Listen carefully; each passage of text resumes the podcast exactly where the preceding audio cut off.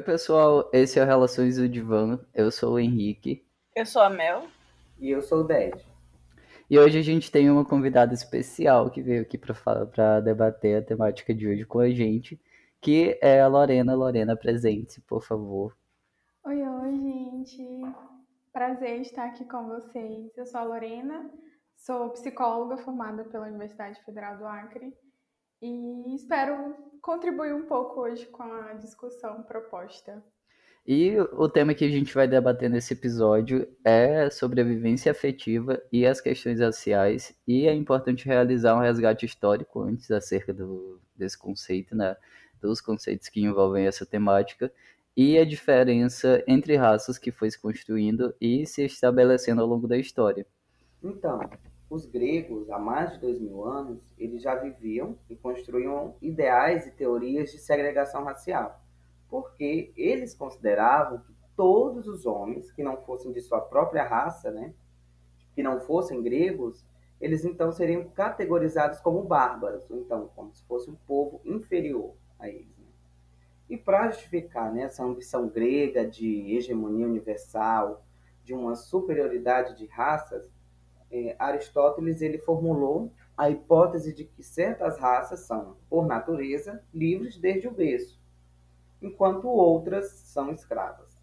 Inclusive, essa foi uma das hipóteses é, utilizadas no século XVI para justificar né, a escravidão dos negros, dos indígenas, né, que eram então os chamados escravizados do Novo Mundo.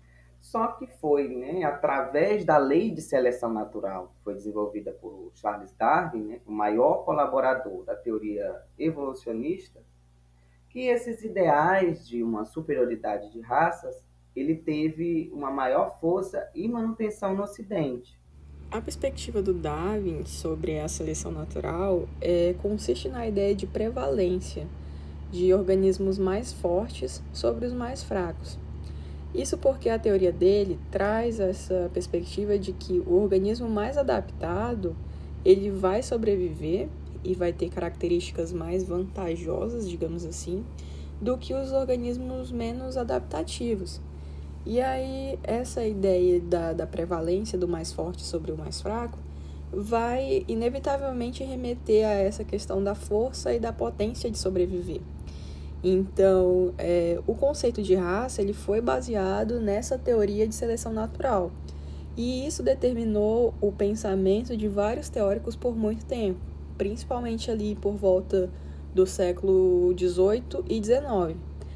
E aí, nesse cenário, os pensadores eles partilhavam das ideias do determinismo biológico e usavam esse determinismo biológico para conceituar a raça e classificar os grupos humanos em categorias de superior, inferior, civilizado, não civilizado. E aí, nessa estrutura de, de pensamento, havia ali a ideia do homem caucasiano no ápice dessa pirâmide de superioridade. Então, a ideia da raça ela teve amparo nas ciências ocidentais e se constituiu ao longo da história dessa maneira. É, ainda pensando nessa perspectiva científica que de alguma forma contribuiu para essa construção de teorias racialistas, aqui no Brasil é, houveram duas, duas correntes, digamos assim, do pensamento europeu que se popularizaram e de alguma forma é, referenciaram né, os pensamentos racialistas e contribuíram para, para a instalação assim, do racismo. A primeira delas era a monogenista, que trazia a ideia de que existiam grupos né, que evoluíam mais que outros, e a poligenista, que, que falava que a raça humana ela era subdividida. Então, é, nessa subdivisão existiam algumas raças, entre aspas, né, que é, e, e seriam exclusivamente mais superiores e outras invariavelmente inferiores, ainda nessa perspectiva do, do determinismo biológico. Exatamente, e conforme o antropólogo francês Levi Strauss, essa hierarquização da sociedade ela não foi construída ao longo do tempo apenas com a base é, com base no determinismo biológico. Ela também está atravessada por questões sociais, econômicas e culturais também. Isso porque com as sociedades negras, tipo, elas se tornando competidoras potenciais no mercado de trabalho e clamando por vantagens sociais consideradas como heranças exclusivas da, das pessoas brancas, é, eles tinham, obviamente, a necessidade de alguma desculpa, né? Essas pessoas brancas para justificar o extremado materialismo econômico que conduz e conduziu é, a negar aos povos tidos como, como inferiores qualquer participação desses privilégios é, que eles próprios desfrutavam. E por essa razão, é, eles acabaram é, por acolher com satisfação a te, a essa tese biológica do Darwin e depois é, pela simplificação, distorção e adaptação em conformidade com os próprios interesses que, ele, que eles tinham, né? Usando essa teoria, transformando essa teoria no, no que foi chamado de darwinismo social. Exatamente, Nick. Que aí o que esse antropólogo francês realmente ele criticou foi essa distorção né, que foi feita do, do conceito do determinismo biológico, dos conceitos de, de Darwin, né, essa distorção que foi feita pela classe dominante branca, né, que fez essa distorção justamente para poder se manter ainda né, com esses privilégios, eh, mantendo ainda a, a população negra eh, dominada, inferiorizada. Então ocorre aí essa distorção dos ideais darwinistas a fim né, de, ao bel prazer dessa, dessa classe dominante branca. E como a, a Lorena já tinha falado, né, da questão da racial no Brasil, é, eu vou botar mais um adendo, né, que o conceito de raça no Brasil ele também era baseado em padrões fenótipos e socioeconômicos. Fenótipos é, é quando você consegue é, reconhecer um genótipo é, apenas com um olhar. Né? Ou seja, você vê se uma pessoa é branca, ou se a pessoa é negra, se a pessoa é amarela.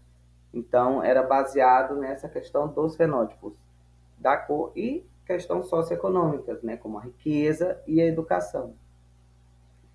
E aí, as teorias racistas né, e, e eugenistas elas agiam contra qualquer tentativa de união afetivo e sexual entre as diferentes, entre as diferentes raças, né, porque eles acreditavam na possibilidade de uma degeneração física e psíquica, né, social desses povos, da, da mistura desses povos. Só que com o abandono, né, no início do século XX, dessa linha de pensamento, houve um fortalecimento da ideia de um Brasil miscigenado que propiciaria um branqueamento populacional. Que aí essa miscigenação seria fruto né, do intercurso sexual e afetivo entre negros, indígenas e brancos. Só que é interessante salientar que, né, por mais que existissem naquela época né, as leis eugenistas, né, que eram contrárias à união de, de, pessoas de diferentes raças, é, mesmo ela tendo caído por terra eh, no século XX, ela sempre existiu. Né? Essa miscigenação ela sempre existiu é, e ela foi marcada por violência, né? principalmente na época do Brasil colonial. Justamente porque essa, essa escravização de negros e indígenas né, por parte dos portugueses, ela foi marcada por uma relação de autoridade e de domínio sobre os corpos desses indivíduos, né? que acabaram sendo vítimas de múltiplas violências, dentre elas a violência sexual. E aí é, fazia com que fosse ocorresse com frequência né, que essas mulheres escravizadas, abusadas, elas engravidassem de, do seu senhor branco, que geravam assim os, os mestiços mulatos, entre aspas, né? classe que também era marginalizada por não ter a pele totalmente branca. E todo esse processo de violência, ele estigmatizou e sexualizou os corpos de pessoas negras, porque já havia essa associação de que esses corpos eles deveriam proporcionar prazer ao homem branco. Então, ali no contexto do Brasil na época colonial, eh, as relações afetivas elas eram classificadas como mulheres brancas que eram para casar, as mulheres ditas mulatas serviam para o prazer e as mulheres negras serviam para o trabalho. Então, é, fica evidente aí que há uma estigmatização e uma inferiorização acerca desses corpos, porque não possuir uma pele branca não dava direito a essas pessoas de viver uma relação conjugal ou afetiva e já associava-se direto à ideia de que essas pessoas elas precisavam proporcionar prazer e satisfação aos outros. E aí essas construções a respeito das identidades raciais, elas vão reverberar até hoje nessa perpetuação e no fortalecimento de ideias racistas que eles atravessam as histórias né, das populações negras e indígenas no Brasil e que elas vão se estender por diversos campos, inclusive o campo das vivências afetivas. Então, essa questão racial, enquanto um campo discursivo, ainda exerce um papel muito importante nesse imaginário social da população brasileira. Certo. E é importante falar é, das mídias, né? E como elas possuem um papel fundamental para retratar e reforçar esse imaginário social acerca das diferenças raciais e o papel social desempenhado por esses sujeitos nas telenovelas, nos, nos, no teatro, nos filmes e na literatura. E geralmente as interações que existem né, nesses contextos de mídia entre a população negra e a população branca, eles dizem respeito a situações de trabalho ou negócios. É, eles, as pessoas negras raramente elas são representadas em ambientes familiares. E além disso, na maior parte das vezes, existe um desequilíbrio de poder ou de status quando, quando se retrata uma pessoa branca e uma pessoa negra. É, é essa diferença de status socioeconômico na interação né, dessas pessoas e também e esse desequilíbrio, na verdade, ele é operacionalizado a partir das, diferentes, das diferenças, às vezes, de, de vestimentas ou de profissões que esses personagens assumem nessas mídias. As pessoas negras, elas normalmente são representadas com vestimentas mais simples ou com profissões subalternas, para reforçar ainda essa ideia. E uma outra representação que se tem também nessas mídias é de pessoa, é, de papéis secundários que são atribuídos a essas pessoas negras, né? Que são colocadas ali é, ou como personagens que estão só como figurantes, ou às vezes personagens que estão só para dar suporte para um protagonista branco, colocando as pessoas brancas sempre é, como a maior parte, a maior porcentagem de pessoas que está implicada nessas mídias, e que é representada nessas mídias, e é, atribuindo esse papel de protagonista unicamente a essas pessoas. E assim, as, essas mídias de comunicação, elas, como eu já tinha dito antes, elas têm um papel fundamental né, na perpetuação e no reforço de estereótipos de minorias raciais. E embora as pesquisas mais atuais elas apontem para um crescimento nas representações e na e, e mudanças das formas de representar é, pessoas pretas na, nas mídias, o racismo tem assumido formas de, é, adaptadas é, e, que ainda, e que se adaptam tipo, a, a essas novas configurações e que representam ainda essas pessoas dentro de estigmas, mesmo que agora, tipo, eles até possam parecer ali mais sucintos ou, ou de uma forma mais, ela, mais velada. E é importante falar disso porque as mídias sociais elas possuem um papel fundamental na construção da perspectiva sobre o que está sendo representado nela e como está sendo representado, né? Então isso colabora para a construção de um imaginário é, social preconceituoso e que é praticado por grupos que não compõem essas minorias raciais e internalizados e reproduzidos pelas pessoas que pertencem a esses grupos de minorias raciais, tendo um impacto direto na no autoconceito dessas pessoas e na autoimagem. É, pensando ainda nessa, nessa forte influência da, da mídia, acho que é importante também trazer a questão de que não só a mídia, mas como também as produções artísticas, elas também têm contribuído assim ao longo de toda a história para a perpetuação dessa construção, desses estereótipos, desses preconceitos. E aí, sempre quando a gente toca nesse, nesse assunto, né, de, da influência das produções artísticas na, no, no, fenômeno do racismo, eu sempre lembro do, do quadro chamado A Redenção de Can, que é uma pintura que se consagrou no século XIX por retratar as questões da miscigenação no Brasil.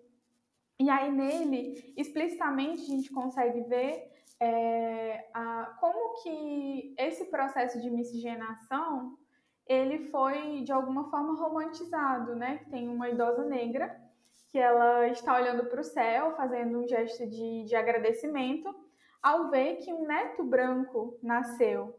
Né? E aí, isso, se a gente for discutir e, e pensar quais as questões estão atravessadas nessa, nessa pintura, a gente chega até a questão do colorismo, né? de como que a, as construções e, e, e, os tons de pele eles vão é, diminuindo ou, ou aumentando a probabilidade das violências acontecerem.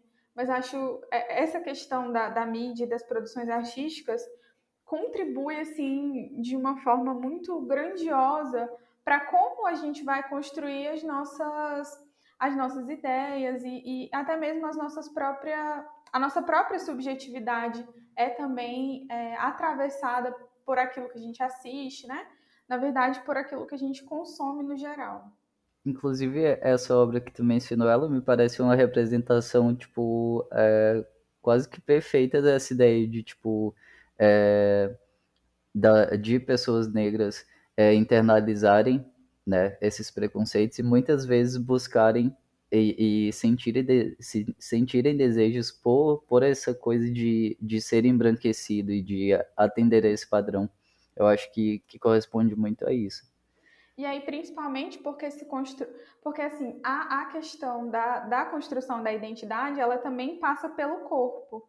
Né? Então, se de alguma forma, é, por exemplo, eu puder diminuir, digamos assim, né, hipoteticamente, a, as, a probabilidade do meu filho não sofrer o que eu sofri por conta da, da minha negritude, então é, é como se essa ideia fosse alimentada. Né? E aí, ao passo em que essa subjetividade, essas violências, elas também passam, principalmente pela vivência corporal, é, se constrói essa ideia né, de que é, é seria muito mais, é, não sei se privilégio, mas que seria melhor nessas condições ter um filho de pele mais clara, porque isso diminuiria a probabilidade de uma violência, de uma opressão. E aí é importante a gente pensar que esse processo de embranquecimento, ele perpassa por várias questões. É, uma delas, por exemplo, é a questão da democracia racial. A democracia racial, ela, ela alimenta a ideia de que não precisam de, por exemplo, políticas afirmativas, não precisam de políticas públicas para fazer uma reparação histórica. É como se, como se todo mundo tivesse as mesmas condições para conseguir o que foi, entende? independente da questão racial.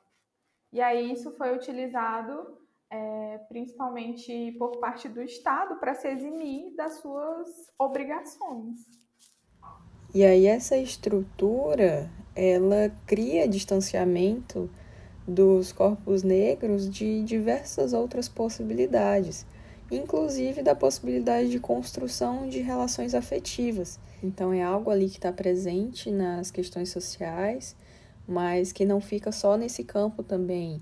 É, ele vai tendo desdobramentos em diversas outras áreas, inclusive nas relações afetivas. E aí, quando existe essa, esse distanciamento dessa possibilidade de construção dessas relações afetivas, é, o que acontece é que fica reservado a esses corpos a hipersexualização e a objetificação. E aí é também importante a gente ressaltar que é, quando a gente pensa nos efeitos do racismo, é, deve-se considerar também que isso vai estar atrelado a questões de machismo e que também implica é, considerar que, em relação aos homens negros e às mulheres brancas, as mulheres negras são as que mais sofrem esses efeitos. Essas questões elas são evidenciadas na dissertação da psicóloga Eliane Gamas Fernandes, que foi publicado em 2018, e o objetivo do estudo era compreender os desdobramentos do racismo sobre as experiências amorosas é, de mulheres negras. Então, é, a produção dessa pesquisadora ela foi desenvolvida a partir da entrevista com 10 mulheres lá de Porto Velho, Rondônia. E aí, é, a partir da análise dessas entrevistas, ela chegou ao resultado de que os relatos das experiências dessas mulheres, elas apontavam é, para uma imposição ali de, de pessoas é, para fazer com que essas mulheres cumprissem apenas com as expectativas sexuais dos homens. E aí, um adendo é que é, eram homens héteros e cisgênero.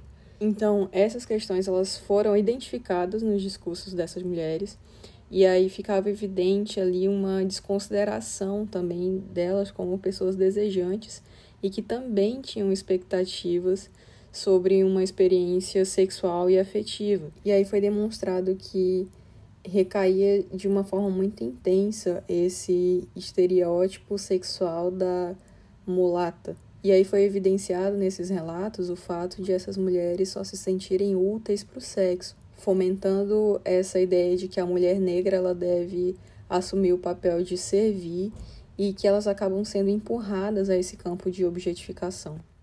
É importante falar também dessa, dessa dissertação que dessas 10 participantes, nove delas relataram ter experiências como amantes é, e ou com relações casuais em busca de sexo, é, sendo destacada por elas mesmas um mal-estar, é, resultante da impossibilidade de serem um objeto de amor e não só de desejo sexual. Foi destacado por elas ainda, a partir dessas experiências, né, de, de estar nessa posição, um forte sentimento de solidão também.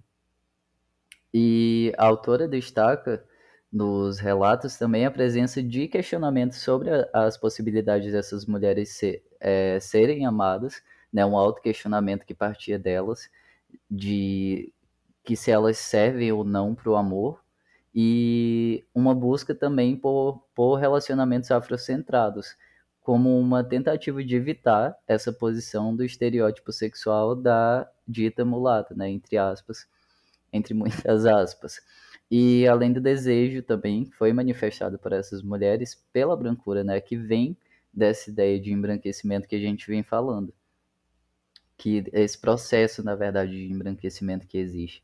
E isso evidencia um resultado de diversas violências que são resultantes do racismo e que interferem é, diretamente na vivência geral dessas pessoas e aqui especificamente pela temática do podcast sexual e afetiva dessas mulheres, né, comprometendo as experiências dela de busca por prazer e afeto e até mesmo né, nesse sentido de buscar tipo um embranquecimento da, da, da própria identidade e tudo mais, é, isso, isso contribui né, para uma falta de autolegitimação das identidades raciais dessas pessoas. Elas são elas resultado de uma internalização desse embranquecimento, né? Desses processos de embranquecimento que são reforçados o tempo todo.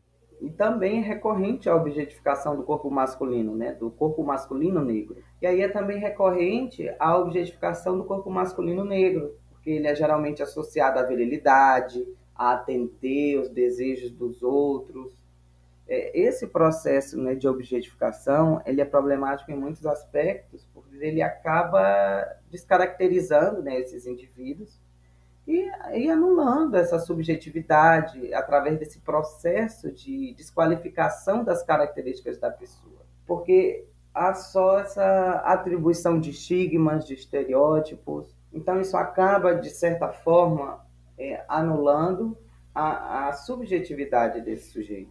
E aí vale ressaltar também que essas associações né, da objetificação relacionada ao sexo, ela tem raízes culturais muito fortes, né, resultantes dessas sociedades ocidentais que têm uma base colonialista, imperialista, como o Brasil, que aí se configura basicamente no nosso contexto social, e isso deixa evidente né, com o processo de naturalização dessa objetificação, e dessas violências, né, como a escravidão, fizeram parte da nossa bagagem histórica e, e cultural, que foi se estruturando de uma maneira muito nociva né, a nível físico e também a nível psíquico, por ter esse potencial grandíssimo de afetar a saúde mental das pessoas negras. E aí, quando a gente fala dessa objetificação dos corpos, é e como isso ainda está enraiz, enraizado na nossa sociedade né, atual,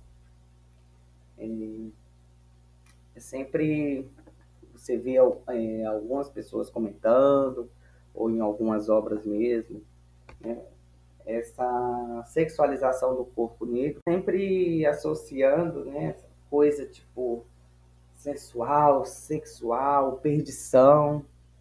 É interessante fazer esse, essas reflexões. É, a psicóloga Teresa Cristina Carreteiro, ela faz até, fez até uma pesquisa sobre a percepção dos corpos na contemporaneidade, e aí ela aborda essa perspectiva do corpo viril atribuído aos homens negros, evidenciando ali essa hipersexualização e as atribuições não só de um padrão estético específico, como também um, um apelo, né? Essa imagem é, viril e que muitas vezes ela é associada ali ao tamanho do órgão sexual, entre outras questões que vai ter como consequência a atribuição do corpo como um objeto que ele vai resultar ali de um discurso estereotipado. E essa questão é também um grande problema porque isso pode, né, tem o potencial de resultar em vivências nocivas na saúde mental do, do homem negro. E aí é, também existe o fator de que aos homens negros é ensinado e até mesmo imposto que eles sigam uma conduta diferenciada dos, dos, de, dos demais homens, né, os homens não negros, para serem aceitos ou para eles estarem de acordo ali com as dinâmicas e papéis sociais, é, validando até um discurso racista. E quando se pensa nessa dinâmica, outros fatores eles devem ser considerados. É, um deles é o comportamento, que esse comportamento socialmente esperado, ele acaba, pode acabar resultando em uma cobrança ainda maior no caso de homens ou meninos negros não heterossexuais. É, e aí pensando assim nessa experiência para pessoas, homens negros, é, e aí trazendo aqui no sentido de incluir a questão LGBT, é, o Lucas Veiga, que é um psicólogo que construiu a, a, a referência de psicologia preta aqui no Brasil, ele traz uma perspectiva muito interessante sobre como se forma a subjetividade de pessoas negras. E aí ele traz que a nossa subjetividade enquanto pessoas negras é uma subjetividade diaspórica, porque de alguma forma a gente passa por uma experiência de não pertencimento, né? Mesmo é, trazendo aí essa questão de que a população negra, em sua maioria, foi trazida né, da, sua, é, do, da sua origem para cá, pensando nesse termo diáspora, né, de saída do seu lugar de origem para um lugar em que não lhe pertence. E aí, quando a gente pensa é, nessa questão psicológica né, e nessas influências diretas é, para homens LGBTs negro, negros, é, a gente percebe uma dupla diáspora, porque de alguma forma existe já essa sensação de não lugar, de não pertencimento, e aí quando normalmente homens negros se, se nomeiam LGBTs, há, é, em sua maioria, né, há, há uma experiência novamente de não pertencimento, porque o que, o que normalmente experienciam é a rejeição em casa né? E aí há essa saída do lar, quando a família não acolhe. E aí tem uma perda territorial, que foi essa primeira perda que constituiu essa subjetividade diaspórica, que está diretamente ligada a esse sentimento de não pertencimento.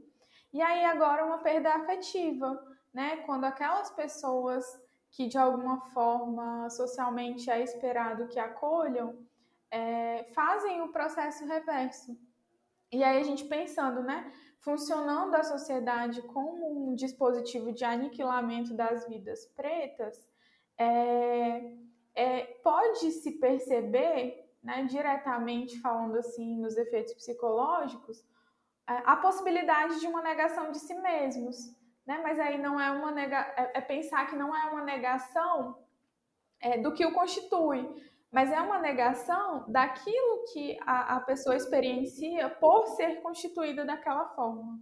E é importante que todas essas problematizações elas sejam feitas e levantadas e sejam discutidas é, quanto a, essa, a, essas questões de objetificação, é, para que se, a partir disso a gente possa ter uma visão mais crítica né, sobre esses assuntos e para que esses modelos eles venham cada vez sendo mais questionados. E esse é o intuito, né? Reforçar de, de, do podcast que a gente tem aqui, de reforçar a necessidade de desmistificar esses papéis sociais que foram disseminados ao longo da história no imaginário coletivo e se atentar para a necessidade de garantir a devida dignidade e bem-estar a essas pessoas.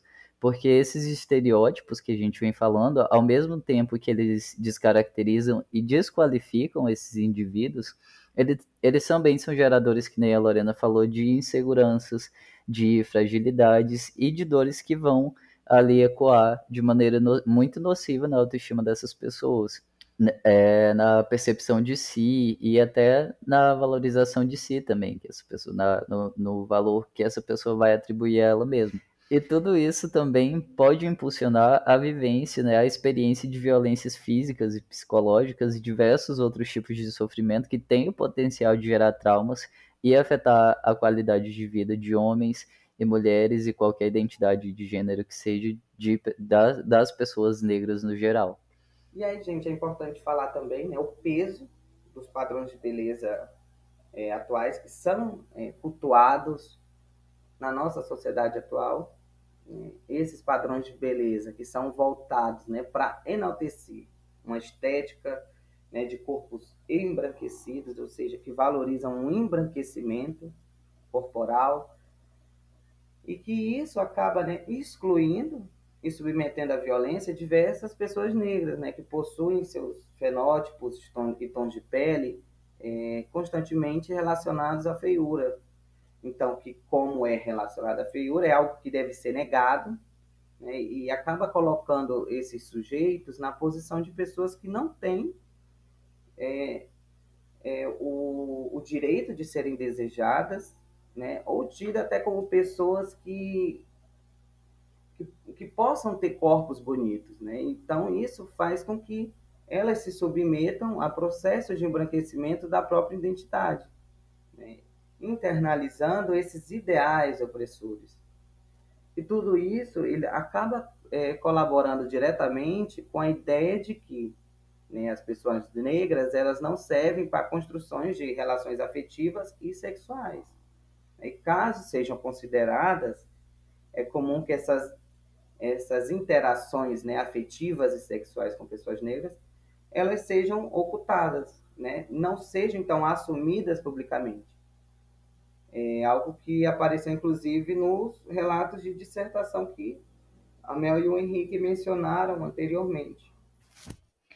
Então, pensar o compromisso e a responsabilidade da psicologia diante dessas questões que envolvem os relacionamentos e as questões étnico-raciais, eu acho que, sobretudo, passa pela ideia de entender que tudo aquilo que escapa à marca colonial vai virar alvo de violência. E aí, o que que escapa à marca colonial? Né? Os corpos pretos, os corpos indígenas, as mulheres. Então, toda, toda a galera assim, que, que compõe os grupos de minoria é, escapa a essa marca colonial. Então, muito provavelmente vai ser alvo de violência. E aí, numa sociedade em que é organizada por dispositivos de aniquilamento dessas vidas, é, a gente corre, assim, primeiramente, enquanto profissionais da psicologia, para o nosso código de ética, né? Que, que traz, primeiramente, nos seus princípios fundamentais, a questão do respeito e, e de que o nosso trabalho vai ser baseado na, nos direitos humanos. E, em segundo, é, a, o segundo princípio fundamental que traz a respeito de que a gente não pode contribuir, em hipótese alguma, é, para qualquer forma de negligência, discriminação, exploração, violência, é, opressão. Enfim, acho que esse é o básico assim, para a gente começar a pensar de que forma a gente pode contribuir enquanto profissionais da psicologia. E aí, trazendo é, para essa questão dos relacionamentos afetivos, é preciso entender que a exploração e a opressão que ocorre, que ocorreu, elas distorcem e impedem é, diretamente a nossa capacidade de amar. E aí trago isso como uma fala de Bell Hooks, que, que fala sobre divinamente assim sobre como foi construída essa questão afetiva para pessoas negras, em especial para mulheres negras. E, e o nome do texto é Vivendo de Amor. E aí ela traz essa questão de que é preciso reconhecer que essa opressão e essa exploração que existiu, elas distorceram e distorcem a nossa capacidade de amar. E aí, é, pensando assim, o gosto, né, o gostar, o desejar também como uma construção histórica social, é, a gente pode também é, ir caminhando no sentido de construir um caminho mais saudável possível é, em alternativas ou estratégias para que essas opressões, essas explorações, essas violências, elas não se repitam é, com muita frequência, né? Porque é uma coisa que vai acontecer, visto que o racismo é uma questão estrutural, então ele está desde o micro, desde as micro até as macro relações. E aí é preciso um, um processo contínuo, assim como para o machismo, né, para a LGBTfobia, de estar atento àquilo que acontece nas relações. E aí a, a Bell Hooks ela traz uma coisa assim muito importante que, que, que meio que resume assim como que essa, esses 500 anos de exploração, eles é, afetaram assim diretamente a forma como nós, pessoas negras, construímos a nossa, o nosso amor, né? O nosso ato de amar. E aí ela fala assim, numa sociedade onde prevalece a supremacia dos brancos, a vida dos negros é permeada por questões políticas que explicam a interiorização do racismo e de um sentimento de inferioridade é, esses sistemas de dominação, eles são mais eficazes quando eles alteram a nossa habilidade de querer e de amar. Nós negros temos sido profundamente feridos, como, como a gente diz, feridos até o coração. E essa ferida emocional que carregamos afeta a nossa capacidade de sentir e, consequentemente, de amar. Somos um povo ferido, feridos naquele lugar que poderia conhecer o amor, que estaria amando a, a, a vontade de amar tem representado um ato de resi resistência para os afro-americanos. E aí, de alguma forma, é, como que entra né, as questões da psicologia no, no quesito amor ou no quesito de estabelecer relações? É pensar que essas consequências e reconhecer que essas consequências elas vão estar presentes e pensar no sentido de construir estratégias que elas possam diminuir o impacto é, do fenômeno do racismo nas nossas relações. E aí, sejam relações amorosas, sejam relações de amizade, sejam relações familiares. É, porque, de alguma forma, é, essa nossa ancestralidade ela foi é, ferida no ponto né, ao ponto de nos fazer reprimir as nossas emoções. Porque se construiu também essa ideia de que a, ser forte era essa questão de reprimir as emoções. E isso era uma questão de sobrevivência, né, durante esses 500 anos de escravidão. E aí, quando a gente pensa é, nessa, nessa construção de relações saudáveis, é, a gente pensa também nessa questão da solidão, nessa questão da, de reprimir as emoções, a gente pensa na questão da negação de si mesmos por conta das consequências é, que o sistema, que o fenômeno do racismo nos proporciona. né, nessa experiência de auto-ódio, de não pertencimento. Então, são vários os acometimentos que estão presentes na hora que a gente olha para como pessoas negras elas vão constituindo as suas relações. E aí, como é, eu, enquanto psicóloga, ou nós, enquanto pessoas que estão pesquisando, construindo conhecimento né, a respeito da, desse fenômeno, podemos contribuir, né, trazendo essa, essa construção histórico-social, principalmente, é, para desfazer algumas dessas consequências que estão aí diretamente influenciando a forma como nós nos relacionamos. E aí é, é, é construir, né, no sentido da prática clínica de psicologia, uma clínica política, né, pensando em que aquele sujeito ali que chega na minha frente e diz que não se sente pertencido, é, não gosta de si, que reprime as suas emoções, que aquilo que ele está experienciando é possivelmente é, também atravessado por essas questões raciais. E aí, porque principalmente pessoas brancas não, não se não veem ou não se incluem nessa questão racial, né? justamente porque criaram essa categoria para se referir a, a nós, pessoas negras, mas o ser branco também é uma questão racial. E aí, essa construção e essas influências, elas vão também é, aparecer nos relacionamentos interraciais.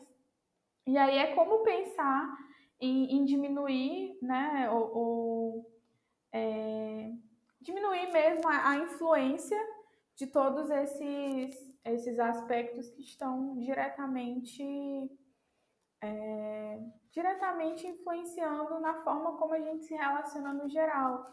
E aí, principalmente afetivamente né? Porque com o impacto da escravidão nesse, nessa nossa construção do ato de amar, é, essa é uma dificuldade coletiva, né? E aí, para a gente, enquanto população negra, é, isso talvez se, se mostre mais com mais frequência ou de alguma forma é, com uma maior intensidade, por conta desse passado, né? Um passado que não teve reparação. E aí, uma reparação que não aconteceu desde as atividades laborais, desde a, questão educacional, até as, a, a, a, questão afetiva. Né? E aí é, é, é, no sentido de, enquanto profissional, enquanto psicologia, é, construir conhecimentos que, que, de alguma forma, desfaçam essas relações que foram construídas em que de alguma forma essa há uma repetição dessa marca colonial, né? Há uma repetição de, de violência contra aquilo que não, por exemplo, não reflete a imagem da pessoa branca no espelho. E aí pensando todo todo esse processo de construção dessa subjetividade, desses dispositivos que aniquilam a, a negritude, né? E porque assim, pessoas negras é, nós não queremos ser pessoas brancas, né? Nós só queremos não sofrer racismo. E aí, quando a gente pensa não só na questão de pessoas negras, né, mas questão de pessoas trans, pessoas LGBTs, tem a noção de que as pessoas vão procurar ajuda, por exemplo, vão procurar psicólogo, justamente por essa questão, quando não é, né? É, é, se busca ajuda por um sofrimento que é construído social. E aí é pensar em formas também de desconstruir esse sofrimento que ele é social, político, né? E que também é nossa responsabilidade é, olhar para essas questões, porque o sofrimento ele passa por um, um coletivo. E aí a gente vai para esse momento do, do episódio em que a gente faz indicações que estão relacionadas à temática. Lorena, Mel, quem quiser começar pode fazer sua indicação tenho duas indicações. Uma para a gente pensar a respeito de como é, se constitui a saúde mental da população negra LGBTQIA, que se chama As Diásporas da Bicha Preta. É um artigo do Lucas Veiga, que eu já mencionei né, no início. E o blog dele está num blog disponível, é Descolonizando o nome do blog. E a minha segunda indicação é o texto Vivendo de Amor, da Bell Hooks. Por favor, façam esse favor a vocês mesmos. Leiam Bell Hooks, leiam Vivendo de Amor, que ela meio que de alguma forma faz uma pincelada sobre quais são essas consequências, quais são essas influências diretas na, na forma de amar de pessoas pretas, é, em especial de mulheres negras, e como isso também se, se constrói no fenômeno da solidão, que, se eu não me engano, foi a Mel que trouxe mais cedo no, na sua fala. Certo, a minha indicação é Basic Pitch, assim, tipo, demais, mas é o filme Moonlight, sob a luz, sob a luz do luar, que é, tipo, muito, muito bom, e que traz a história de um jovem, no início, jovem, que depois a gente vai acompanhando a história dele ao longo do filme, o crescimento dele, que tá ali, tipo, é, que vivencia diversas é, situações pelo contexto que ele está inserido, que está inserido ali num contexto que, tipo, tá bastante relacionado à criminalidade. Mas, enfim, tipo, eu acho que o foco principal do filme é como ele vai se descobrindo e vai descobrindo o amor ao longo da vida dele. E eu acho que é uma indicação muito pertinente, tipo, ainda mais porque, normalmente, as histórias é, de pessoas pretas, elas não são muito bem retratadas, né? Inclusive, a, a, essa autora desse, dessa dissertação, ela até falou que as produções que existem elas normalmente são produzidas por, são feitas por pessoas brancas e tudo mais a respeito de pessoas negras e que isso tá muito legal, né, cara? Acaba, tipo, trazendo uma disparidade ali, mas enfim, é isso, Moonlight. Então foi isso, gente. Hoje é nosso último encontro. Eu espero que vocês tenham gostado do, do episódio. É, sigam a Lorena no Instagram é psi.lorenaholanda e ela tem uns materiais muito interessantes lá, então vale a pena seguir. E é isso. E Lorena, muito obrigada, viu, pela tua disponibilidade. É, a tua participação ela foi fundamental e com certeza contribuiu de uma forma muito positiva para a nossa discussão de hoje. Então, muito obrigada mesmo. Enfim, tchau, gente. É isso, a minha, a minha, minha despedida. Vou mandar beijos de novo, beijos. Beijo, gente. Tchau, tchau, gente. Lorena, muito obrigado pela participação mais uma vez. Tá? Foi ótimo ter você aqui. Tchau, tchau, gente. Foi ótimo fazer esse podcast. É, esse é o nosso último episódio. E foi muito bom poder estar com você no, no decorrer de todos esses sete episódios e a gente construindo tudo isso junto. E é isso, gente. Obrigado. Tchau, tchau.